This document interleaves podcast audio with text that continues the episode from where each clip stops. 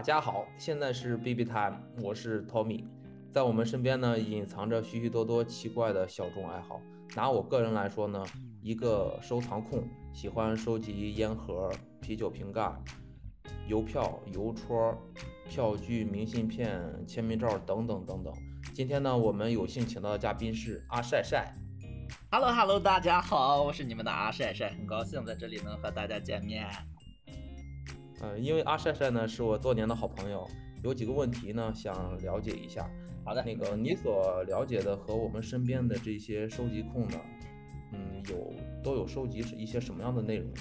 嗯，最普通的话就是邮票、钱币、硬币，然后烟盒这些，然后还有星巴克的卡，呃，乘车卡、地铁票，然后比较少见的话，那就是像我本人呢，我会收集。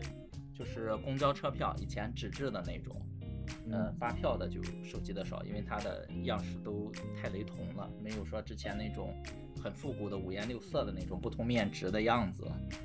然后最近呢，就是有那个因为疫情嘛，好多地方都有那个核酸检测啊，在核酸检测的时候，他们都会给你一些那种自制的这种小圆贴，告诉你你已经参加了几次核酸。这个现在有很多人在收集，经常也都在那些平台上刷到，看到有展示的，也有他们自己的群。然后我在知道的就是还有收集这种茶包的、杯垫的，啊，还有那种衣服吊牌的，呃，甚至还有一个是收集这个纸巾、卫生，呃，就是那种小包装的，一块钱一个的那种纸巾的。它不是撕的时候有一个那个贴嘛，他会把那个贴整个撕下来贴到本子上去进行收集。呃，然后我还玩一种东西，是那个国际的推件儿，国际的挂号信推件儿，就是把东西寄出去，然后写一个假地址，没人收，再让他退回来，然后就是可以看到上面别的国家的一些印记，一些那个邮戳也好呀，一些笔记也好，啊，这个会比较多一些吧，因为现在选择也比较多嘛，各种各样的这种小众爱好都会有很多哦，大概是这么个情况。嗯，这个你你玩这个国际回信的这个是，呃，比方说你寄到某一个国家，它会有这个国家的一些，呃，坐标式的这种，呃，邮局的一些戳嘛，你收集的是那个戳。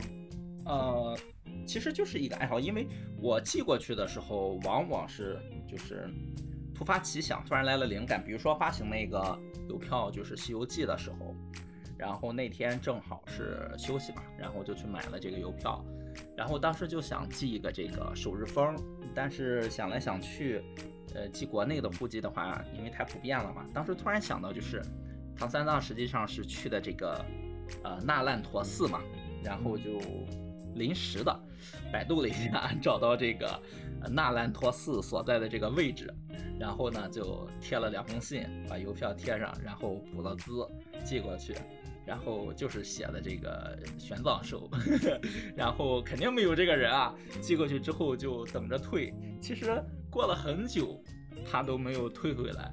当我真正收到的时候呢，这个 信已经很脏很脏，且有一张邮票已经掉了，就是遗失了。呃，上面盖满了戳，我都怀疑这个信封在地上被摩擦过。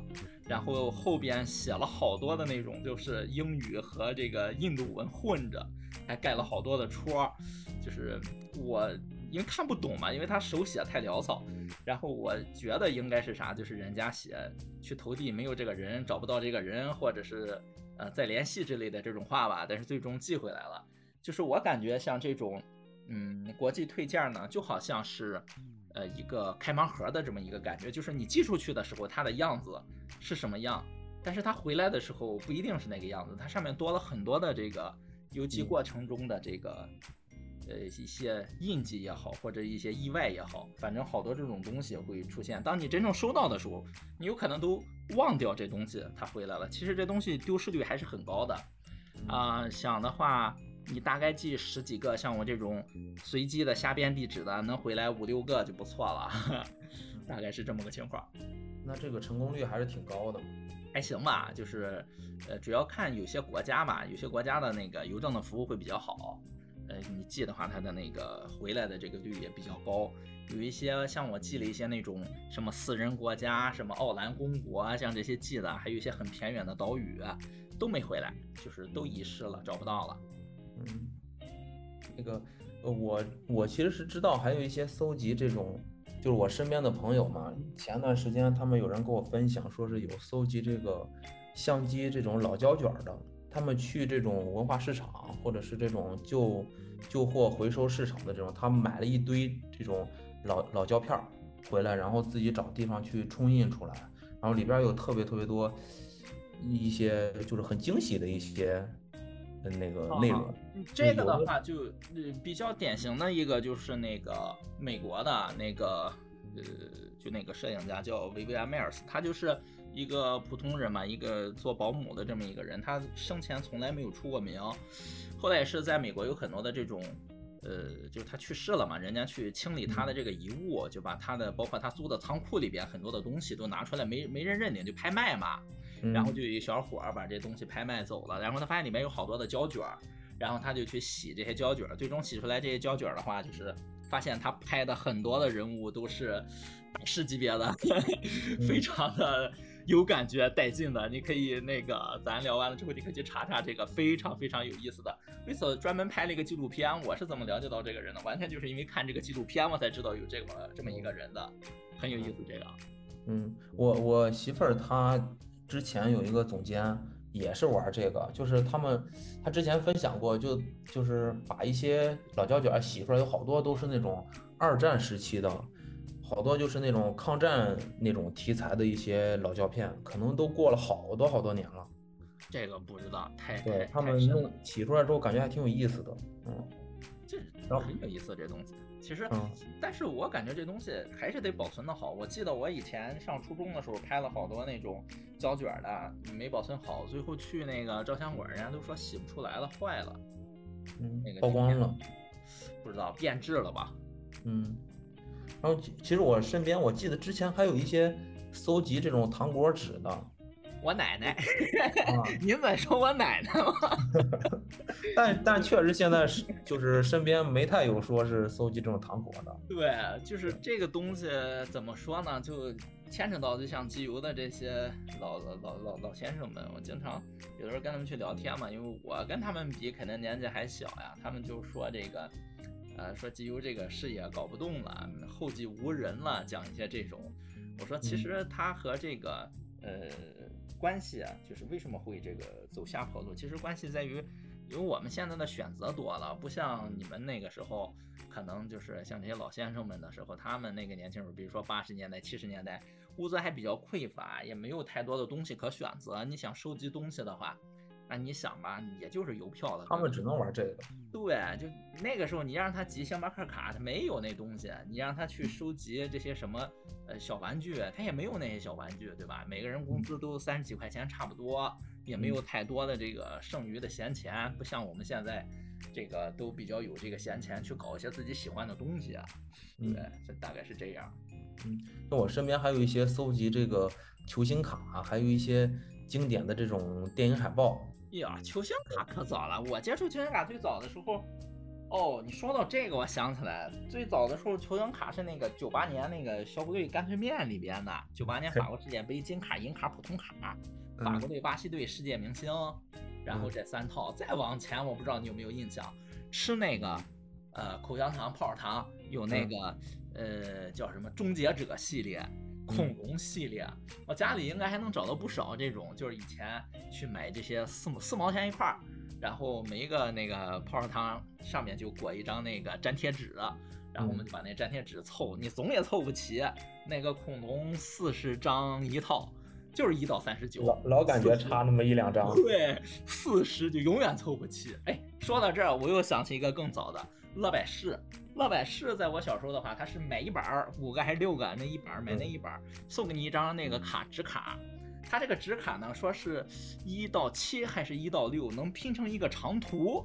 嗯，最后一个好像是一个特别缺的，谁都没有。而且这是一个搞的一个活动，说你把这长图凑齐了，拼起来，你寄到厂里面去，可能会中个什么大奖。嗯啊，可能就就因为这个吧。说到那个烟盒，那个小时候捡烟盒，一个特别有意思的一个都市传说啊，就是山东那边，我的青岛的，我们都是青岛的，那边有一种烟呢，叫将军将军的烟。将军烟我们就收进了烟盒，那时候不是把烟盒拆开嘛？拆开下边有两个小耳朵，一拆开的时候上面会有数。我现在理解啊，那个就可能是版号印刷的时候留下的这么一个数字。哎，但是当时呢，就因为有这种什么凑一套的这种概念出来啊，大家就开始传说说这个从一凑到一百啊，可能会得什么大奖。哎呀，那个时候那小孩看到地上有将军烟盒，就跑过去抢着那打起来，然后就把那个东西撕开，然后去存。但是后来那个数越来越大，见过三百、四百开头的，再也没人提了，再也没人存了。哎，就这么。他那个有可能是按批次印刷的这个批次号。对对对对，就是那个时候无聊嘛，其实也就是大家都是想去搞一些有意思的东西。嗯，说白了，我有时候经常去想，我为什么特别喜欢收集这些东西呢？我就在想，可能我的祖先在这个部落里边呀，是一个管这个分类的，就是你们收集了坚果给我，哎，我堆这儿。哎，你们打了肉，哎，肉我放这儿；你们吃剩下的骨头可能有用，我堆那儿。我觉得我的祖先可能是这么一个角色，所以导致我现在也是的各种，哎，这个放那儿，那个放这儿，哎，虽然看起来好乱，但是我总能找到我东西放哪。嗯，但感觉这个还是跟个人的一些经历和自己的一些喜好有关系吧，一些爱好。首先你得喜欢它，你不喜欢它，你在。他就不喜欢这东西，你让他怎么收集啊？对不对？嗯嗯。然后我我还了解圈里边还有一些人喜欢这种植物，他搜集这个植物和树叶的一些标本，还有玩这种昆虫动物标本的。有都有，那个可费钱了，感觉，而且那个对那个保存就是特别的有要求。我小时候就是我们去抓那个蜻蜓，抓那个虫子。我们会找那种酒盒子，有的酒盒子上面不是有那个塑料的一层膜嘛？我们就把那酒盒子给剪下来，把那个膜那块掏下来，然后我们抓一个蜻蜓或者抓一个什么虫子，用那个大头针把它扎在那纸壳上，然后把这个塑料盒再扣上去，就做成那种简易的展示框。那个时候做了好多，后来搬家全扔了。那东西我们也不做防腐处理，时间一长，干了，腿掉了，头没了，哎呀，可恶心了。后来长大了不玩了。对，现在年轻人可可玩的东西可多了。现在什么搜集车车模的，什么搜集鞋的都可多了。对对，还有那炒鞋的，炒鞋的特别多。对，哎，你是从什么契机进入的这个收集的这个坑呢？然后搜集的目的和一些其中的兴奋点在哪里？最早的时候就是，嗯，我想想，可能是。我小，你看我现在挺能讲的。其实我小时候，我感觉就是，可能是自闭的一种吧。就我特别不愿意跟别人讲话，有个什么大箱子呀，我就钻进去；什么桌子底呀，我拱下去。我这个，呃，姥姥家、姥爷家就有一个这个储藏室，一个小黑屋。我呢就特别愿意往那小黑屋里钻。我进那小黑屋呀，就。特别的一种安全感，你知道吗？就藏在暗处，暗中观察，妙啊！然后就是很奇怪，我也不知道为什么会有这种感觉，妙啊，真的是妙！我藏在那里边，透过那门板子缝往外看，人家走来走去，我就特别开心，特别有安全感。但是在里边久了呢，我就开始摸索。我看这里边都有什么呀？你知道你在黑暗的地方时间长了，你慢慢的也能看清楚里边是什么。我就发现有一小柜子，里边小柜子上面打开，哎，有一小铁盒。我打开小铁盒一看，我擦嘞，全都是那种花花绿绿的公交车票。那时候我告诉你，我还没上学，就可能就六岁五岁，记得特别清楚。我拿着小铁盒跑上问我妈，我说这这这什么东西啊？我妈说这个车票。哎。我就好奇了，这车票我肯定是见过车票，但是怎么有这么多车票呢？还这么多种颜色的。然后我正在那愣神呢，我妈说：“你别个乱动啊，这你姥爷的。”哦，她说：“我说那么这东西姥爷留着它干嘛呀？”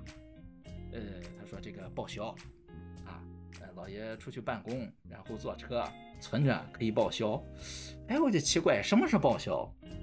这我人生当中很记忆非常。非常清楚的，我妈跟我讲，就是你花了钱，拿着这个票，单位给你钱就给你报销了。我操！我当时就想，天哪，就是说这个东西就是钱对吗？花钱买成票，票再换成钱，行，我就把这小盒放回去了。从那以后呀，你知道吗？我们家路过一个公交车总站，每次到那儿我都要下来，让我爸停下自行车，我下来检票。我爸就很好奇，你捡这东西干嘛呀？这么脏？我说报销。然后当时我爸就笑话我，我现在理解不了，但是我现在想想，那个场景真的很可笑。你孩子可能也就是四五岁大。然后非让你停车，哎，你停了车，他跑下去检票，你问他干嘛，他给你来句报销，你说这多有意思呀？就这么着，我就从那个时候开始对这个东西特别感兴趣，因为它花花绿绿的呀，你把它放在一起，看起来一样，但又不一样。你有了三种颜色，你就会到处去找，哎，怎么还有第四种颜色？你当有四种颜色的时候，你就会想。它到底有几种颜色？还有别的颜色？会不停的去钻研这个事情，不停的到那儿下了车下停车，我要下去找，就会不停的找，真的就是这样。强迫症从那个时候就已经打下这个基础了。但我正式入坑机油的时候是大概八岁二年级的时候，那个时候班里不是有班费嘛，然后我们那个班费好像就剩下一毛几还是几毛几的，然后我们那个班主任就说。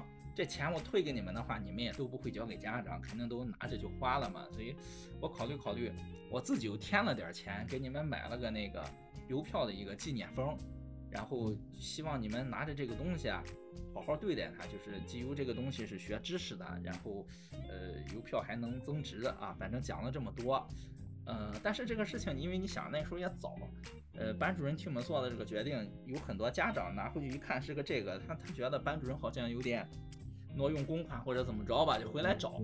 后来我们 老师也觉得挺冤的，说这东西我自己也垫钱了，那个你们如果真的是要退的话呢，我就退给你们啊，你们就把这东西也不用给我了，我就把你们那个班费退给你们。最后我我我肯定也没要，但是这东西就是上小学那个认字了嘛，那个人叫王虎明，我记得特别清楚，呃，内蒙内蒙的一个邮票设计师吧。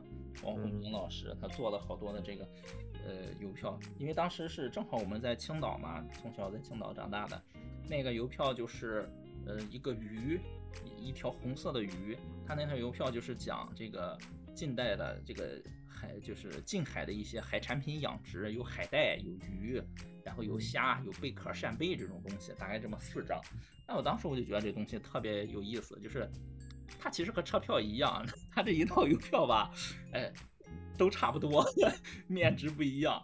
就像那个时候特别多的那种民居邮票，你就见到一毛的、两毛的，你就会想有没有三毛的，五毛长什么样子，有没有八毛的？哎，怎么还有一分的？我擦，这个怎么不是民居，是火车？就这样一步步的去探索，一步步的去学习。啊，那那时候也没有互联网，说是去查一下这一套邮票发行的都有哪些图案，没有，只能自己凭感觉去凑。问，那个时候问比较多，嗯，跑到传达室问，问那些看门的大爷、看门的叔叔，最近有没有信呀？你帮我看看。拿出来一看，这人认不认识？这谁家的谁呀？然后我记得特别清楚，有一次看到一个香港寄来的，上面全都是那个女王头像。我的天呐，我真的是疯了！我就在那等，我就在那等。一直等到人家过来拿着封信，我就追着人家说：“叔叔，你把这个邮票撕下来给我。”嗯，然后直接接人邮票还不行，这个。对呀，得得问人家要呀，争取人家意见呀，对，争取人家同意。你问人家要，你不可能把人东西偷走呀，对吧？然后特别有意思，我就跟那他就问我，他说你要这东西干嘛呀？我说我集邮。他说你这么小就集邮，你才几年级啊？我说他四年级了。啊，你住哪儿？我就说住这个院儿里边，因为我们那个学校的院儿里边，然后隔了一条火车道，然后就是校办工厂。这个信是校办工厂的，寄给校办工厂的。这个人在校办工厂，他不是老师，他可能是个工人。然后他就是过来拿信，都信都送到这边学校来了嘛。然后就回去的路上，然后就在那聊天，问我姓什么，住哪儿。我就说住这个院儿里边。哎，三聊两聊，他认识我爸。就这么着，到那儿他拿了个剪刀，然后给我剪下来了。哎呀，可开心了。回来我还跟我爸讲，哎呀，我说今天去要邮票，认那个人还说认识你。我爸说那个人是谁，姓什么？我说我没问，好尴尬。我爸说你眼里啊光有票。我说对对 对，那应该是九七年之前了。哎呦，九四年吧，嗯，那应该香港还没有回归呢。对，我你知道我我开始搜集的时候还是从烟盒开始搜集的，然后我弟弟跟我其实都，呃，都不是在一个城市居住嘛，然后差是因为抽烟才才去收集这个的吗？是想尝遍不同的品牌的烟？不是，因为我我是一直都不抽烟，我爸跟我爷爷是抽烟的，但是但是他们在青岛，他们抽烟的时候，他们只会认准了那一款或者两款烟来回去换着抽。所以烟盒的这个品类还是很少。那他们抽什么？是不是一支笔？我记得当时特别多，一支笔什么将军，那时候还有什么泰山？对，泰山一支笔，还有什么那个红金，当时有红金，现在都没了，都没了是吧？红图，还有个叫双马的，对对，彩波。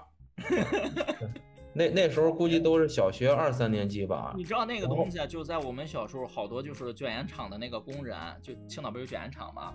他们就把那个印刷好整版整版的这种这种软包装的烟盒纸啊拿出来，然后就偷着给亲戚朋友。你知道那时候家里住房也紧张呀，就会有吊铺，你知道吧？然后拿那个贴墙是吧？对对，贴贴顶棚。有的再多的吧，就拿这东西啊去贴个盒子放在床上，就是对，全都是烟盒。有的就当壁纸，然后贴在那个墙上，特别多。我小时候，现在找不到了。嗯，然后我我我当时搜集的时候，还是因为我弟弟那时候差不多小学两二三年级吧。然后某一个夏天的时候，然后他从那个高密，然后去了青岛。然后带了许多烟盒去我家，然后我操，那时候才发现原来这个东西可以搜集。带着烟盒去找你玩？对，因为那个烟盒它是全部每次都，它是只收那个硬盒的，哦，软包的不收。它硬盒它每次收到之后拆开，然后叠起来压平了。是放册子还是？它是直接放到鞋盒里边，那个鞋盒压平了之后，鞋盒可以排四排，每一排正好排九十个。你你这个讲的。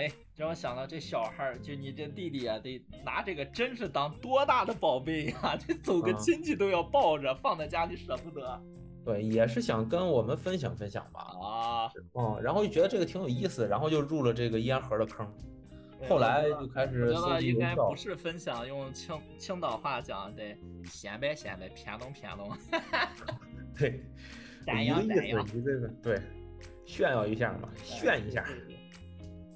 对，然后就后来就开始搜集邮票，当时经历跟你也很像，也是就是每次去拿那个信的时候，都看我操，这上面怎么各种各样的，想接想偷人家的票，但不行啊，人家传达室的人你他人家还没过来拿信呢，你不能拿人家，然后就在那等着看谁过来拿，拿完之后就就拽人胳膊就就得要，啊。后来就搜集邮票嘛，然后就是，但但是慢慢就是寄宿，在学校住的时候就有生活费了，然后每年就会攒钱去买一本年票。我买一本啊，然后就开始，其实搜集邮戳其实不是特别好，但是有的话也也也也搜集着。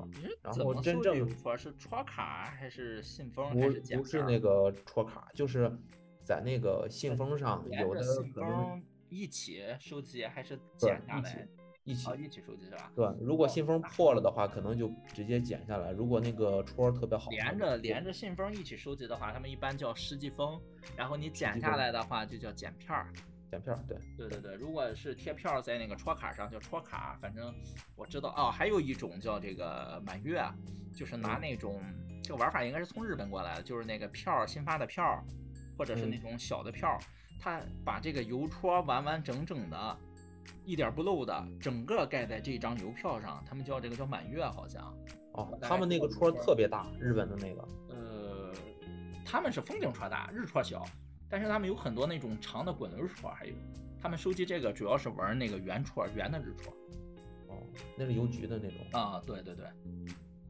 然后，不是后来就开始自己设计明信片吗？嗯。然后跟你成为同事的时候，他感觉这个有挺有意思，就是包括这种玩 PC、玩这种 CC、RR 的这种玩法，其实也都是跟你学的。哎呀，你这讲，我我我之前确实咱俩咱俩知道这个 PC、CC、RR，别人知道吗？你们得解释解释。没玩过他怎么能知道呀？那我来吧。PC 就是这个 Post Girlson 是一个网站呀。啊，然后他就是一个一个葡萄牙小哥，他以前在中国工作过，他建立了这么一个网站，他就是，呃，好多人的兴趣差不多吧，愿意跑到这个国外，走到哪里给自己寄个明信片吧。后来别人知道他有这个爱好之后，也帮他寄。然后来他就想，这玩意儿如果说我们能收到陌生人寄来的，那不是就开盲盒嘛，就是很有意思的一件事情，很惊喜。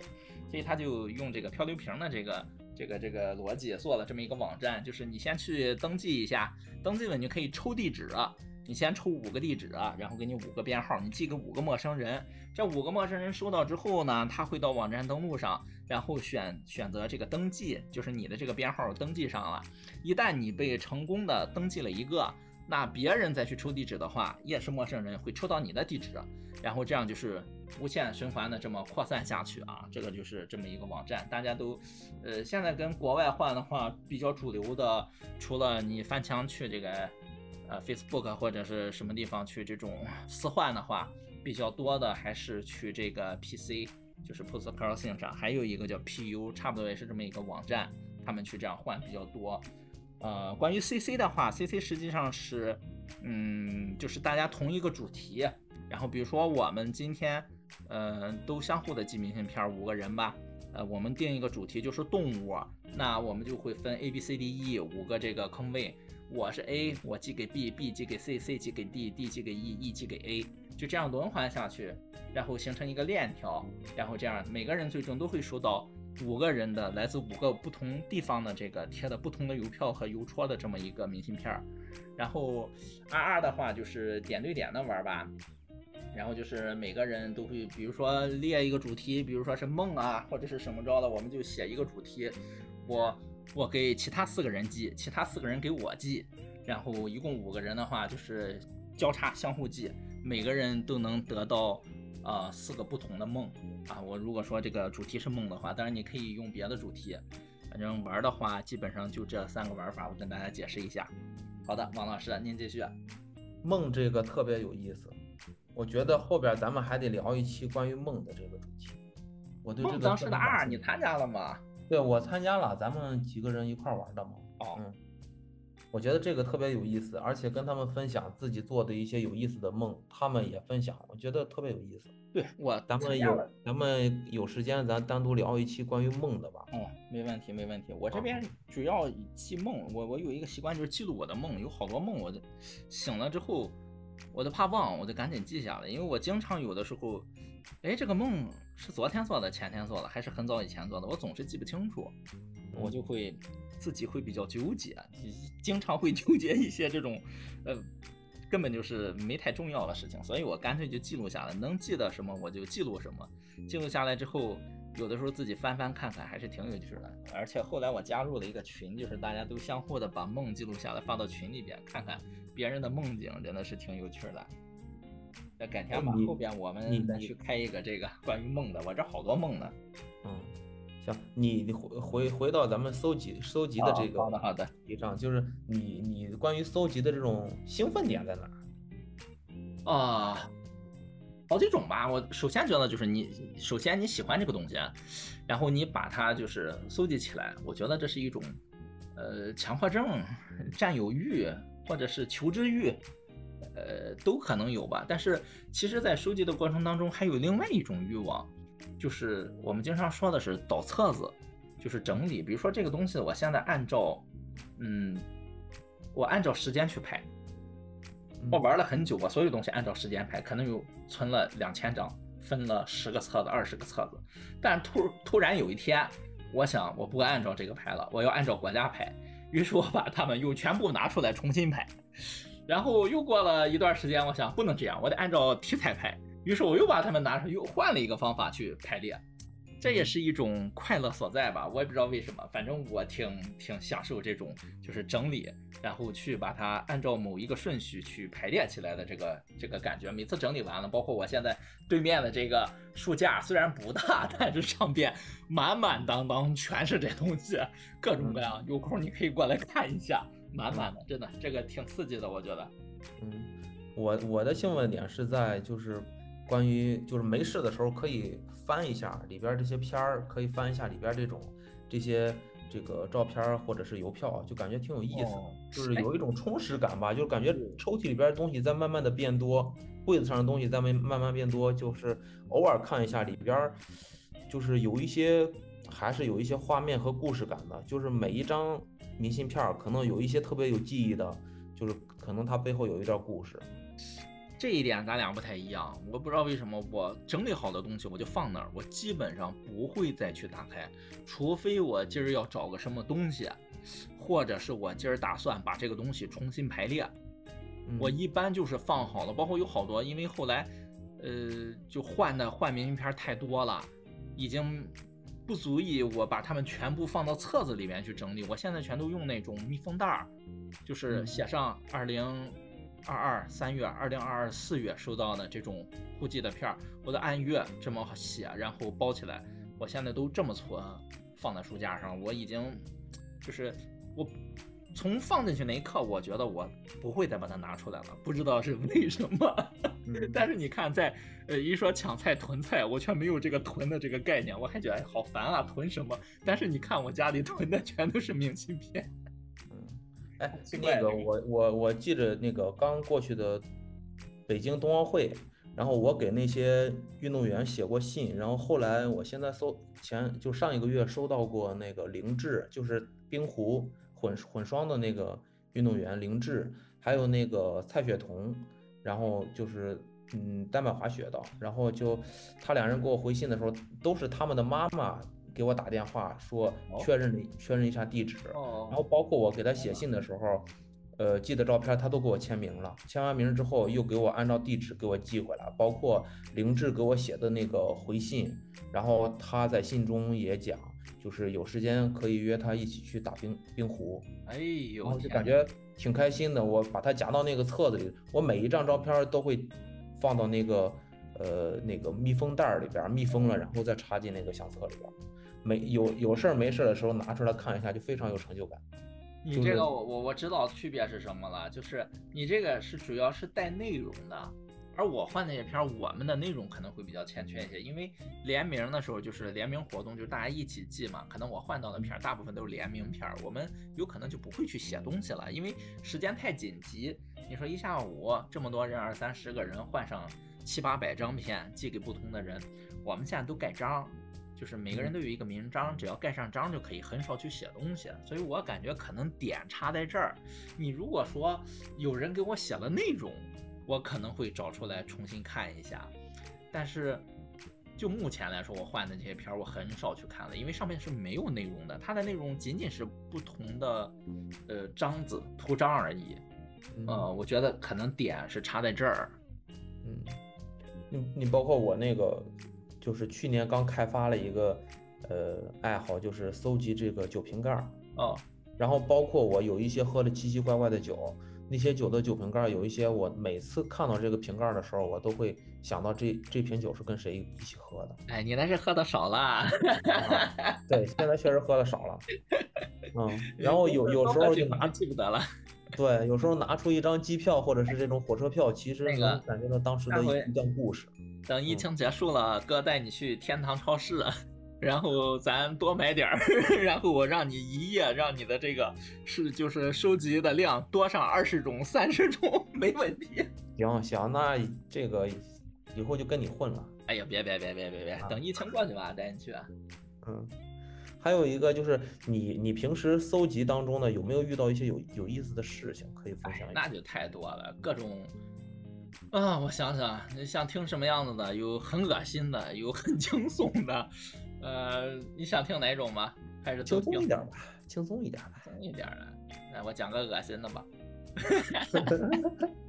我跟你讲，我有一趟公交车呀，叫三幺二路。这个公交车呢是从青岛的团岛开到这个呃杨口，它特别长，一百多站，所以它这个车票呢就是从五毛开始的，一直到九块五，就五毛一块，一块五两块，两块五三块，就这么搞。呃，但是这这种车票特别难搞，为什么呢？它不像那种。就是一块钱的，你可能下车就扔掉了，无所谓。车上也可以遍地都是扔的，太多了。它这个呢，因为你坐长途的时候，它会有一个查票的问题在。哎，嗯就是说它会，你如果是个一块钱的票无所谓啊，你扔了就扔了。但是你如果是做一个八块钱的这么一个路程，这个票一般人舍不得扔，全装兜里了。万一有查票的，对不对？你到时候讲不清楚补八块钱呀，啊，所以特别难捡。最后我就想了一办法，我就坐车，我自己买张九块五坐过去，啊，这是第一回。回来的时候我跟他讲，你给我一个五块，给我一个四块五呗。就慢慢的这种凑嘛，我就跟他讲，我手机公交车票手机不一样的。哎呀，我说你们这个五块钱以上的票好难捡呀。他说对，他说基本上没有人坐这么长的线儿，他说基本上就五块钱以下的比较多。他说基本上是早上，而且就是早上晚上两趟，因为是去爬崂山嘛，去，他可能就是早上头班车往那去的多，晚上回来的人比较多。后来我就想了一招，哎，我说你们打扫卫生的时候，我帮你们打扫，我拿着那个扫帚帮你们扫票啊！别别别别别，那个什么，您先捡，您捡完我们再扫，行吧？我就捡捡好了，跟人家道了谢，我就下车了。下了车之后我就看，哎呀，还是没有这个大的，怎么办呢？哎，我突然看到还有别的车，也是这种。就是有人售票的，好多我都没听说过。一看那个线路这长度呀，估计啊也得六七块钱。哎呀，这个怎么办呀？就坐那儿等，等到人家呢打扫完卫生，拿着那个垃圾桶啊，就到这个车站旁边有一个那种嵌入式地下的垃圾箱，您见过吗？就嵌在地下一个垃圾箱，我也不知道怎么弄的。嘿，我就去了，在那等。人家倒完了，我就过去，好嘛，我过去把那个盖子一打开，嗡的一声，全是苍蝇。我操！当时就真的那苍蝇多到直接把我给顶飞了，我太恶心了。我说真太恶心了，我为了收集个车票，我容易吗？我你说说。然后我在跑邮戳的时候遇到一个非常有意思的事情，就是我去那个即墨一个乡镇邮局，然后我看了一下盖完戳之后。我回到要去下一个邮局，得折回这个它的城区，再坐公交车，再返回来它北边去。中间这两条线儿还没有这个搭界的地方，没有重复的站。我当时在地图上看了一下，这两地儿其实就离着在那地图上呀，你比例尺 也不知道大小，就差了一手指的距离。哎，我就想不行，我就走过去吧。或者怎么着的，我就问人家，我说，哎，我说那个，呃，你好，我问一下，我说我要回城里再回来，肯定来不及了。你这个地方那个乡镇公交，就是它班车晚上特别早就结束运营嘛。哎，我说你北边那个邮局离你这多远呀？那人跟我讲，骑个摩托车也就十五二十分钟吧。哦，你也知道我对我。我对骑摩托车，青岛它是个禁摩的城市呀，我对骑摩托车没有概念，我不知道摩托车速度有多快。我就想十五二十分钟，我想那我走过去也就是三十分钟到四十分钟，总总归走过去也不会太久吧。就这么着，我就开始走。哎呀天哪，走着走着我就看到一个摩托车过去了，走着走着我又看到一个摩托车过去了，我当时就后悔了，我就在想，我的天哪，就这个速度。这个速度跑过去要四十分钟吗？这个速度要二十分钟吗？我的天呐，走着走着特别恐怖，因为是下午两三点钟，突然有一刻，就是因为那是乡间的那种柏油路，突然前边后边没有任何一辆车了，也没有任何一个人。我走在那个路上，你知道吗？那个风吹的那些树和旁边地里那些庄稼，哗。哗，就这样响，哎呦，那声音我越听越害怕，越听越大，那吓得我就撒腿就跑，撒腿就跑，真的吓死了。我当时满脑子还是白天的，对，白天我满脑子都是，我操，会不会他妈的人类已经灭亡了，地球只剩下我一个人？然后跑了好远，看到一个人穿了件红褂子在那个地里边，不知道在干嘛。我离得大老远，就在那喊。哎，你好，请问离那个地方还有多远？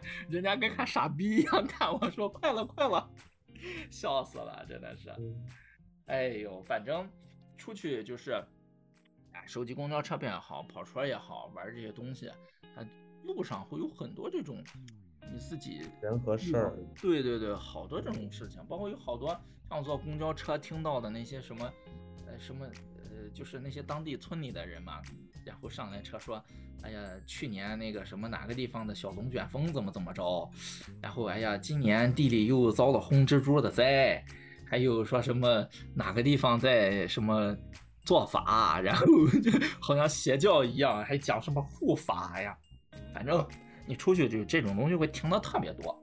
嗯，哎，那个我其实也有一个想分享的一个事情，但是我感我感觉你你其实在这个嗯去邮局盖戳和这个参加活动的一些呃情况搜集的过程中呢，其实是一个有一些相对随机的一些内容在里边。嗯，但是我的呢有好多都是我自己规划好的，比方说这个呃。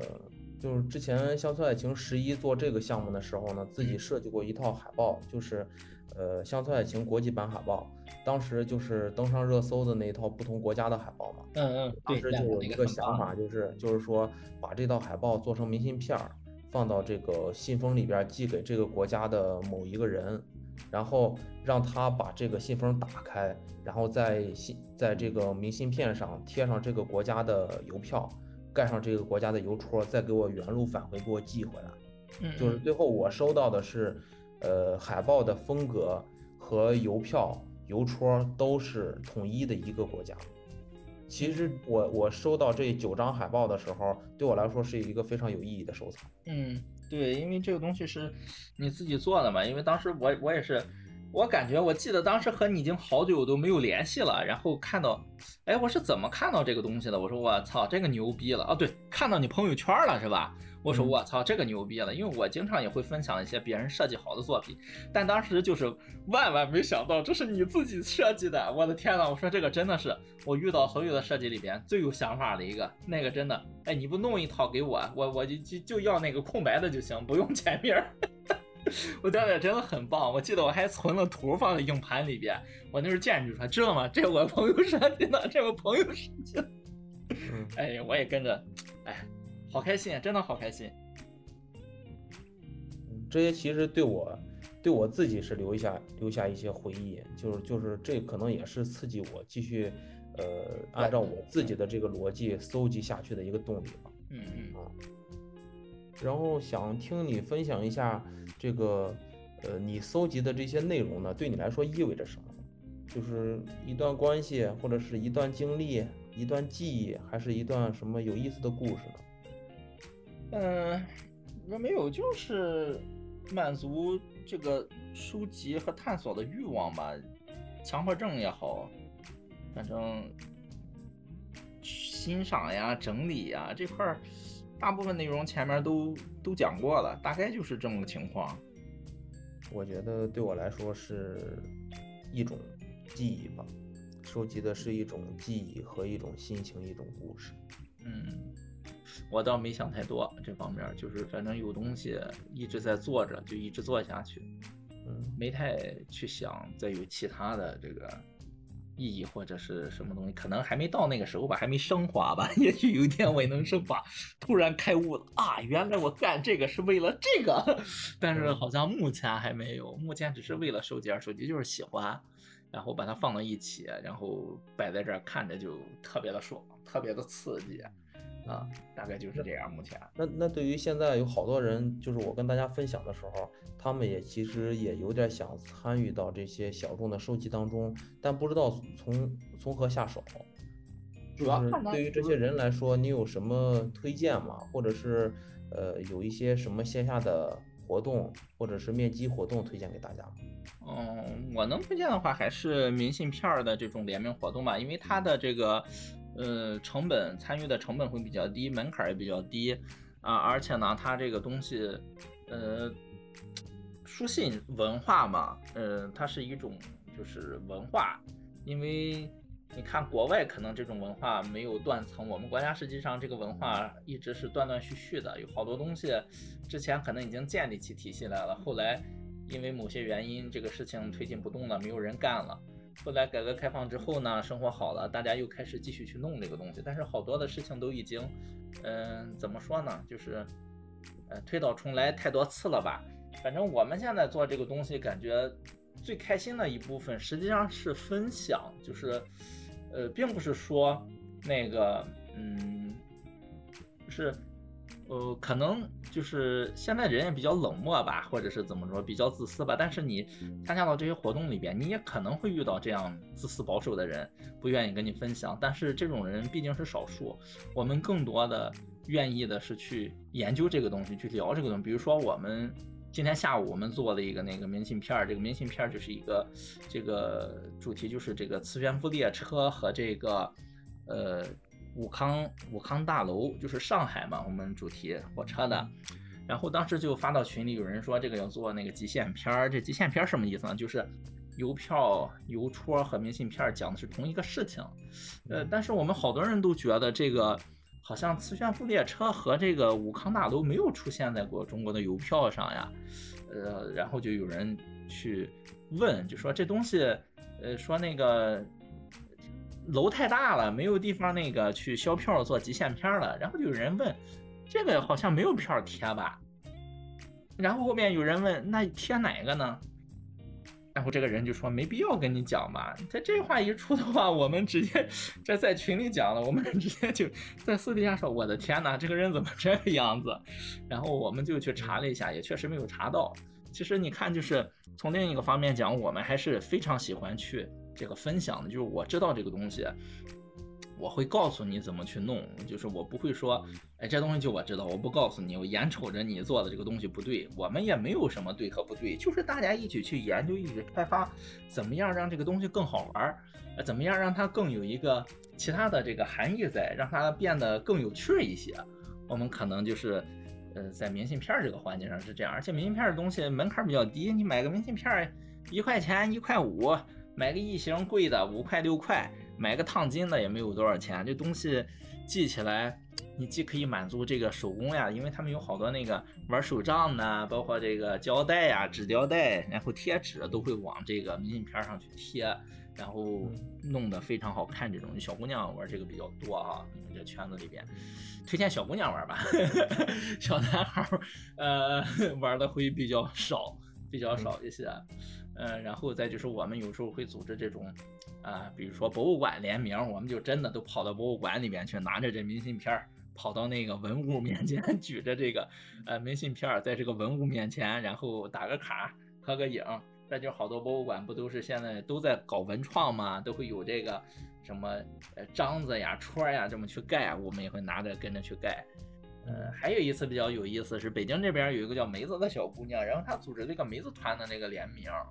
然后我们当时就是中轴线，北京中轴线，我们联完名之后就骑着那个共享单车，然后 从这个钟楼鼓楼这边就开始往南骑，一直骑骑到故宫，啊，然后就是感觉特别爽，因为好久没有说参加过这种骑行的活动了。呃，然后就是有这么一群朋友，其实你说熟也不熟，不熟吧也熟，呃，反正就是能一起玩一玩，一起骑骑自行车呀，寄寄明信片，聊聊天，分享分享。然后，哎，你这章子真好看，在哪刻的呀？哎，你这是什么意思呀？这这这签名是什么意思呀？啊，然后就这么着，就是分享交流吧，就是这种活动，啊，还是推荐小姑娘玩这个比较好。嗯，差不多这样。阿帅帅老师，然后呃，你也是行业行那个圈内的大佬嘛？别闹别闹！想问一下，去哪可以去哪一些视频平台可以搜到你呢？就是如果是想跟你交流，或者是呃想跟你了解一些这种小众呃明信片儿或者是邮票邮戳的这种内容，呃，对，可以去哪些平台找到你？要不要给自己的明信片事业打一个广告？呃，都行，那不用打广告，就是有什么问题可以问我。那小红书吧，就是阿晒晒，阿晒晒晒太阳的晒，阿就是，嗯，一个啊，去掉那个口字旁，一个耳朵一个可晒，就是晒太阳的晒，啊晒晒 就是我小红书的名字。大家有关于明信片的问题都可以问我，别晚上太晚就行，我看到都会回的啊，大概是这样。好了好了，谢谢阿晒晒老师。好嘞，谢谢汤米老师。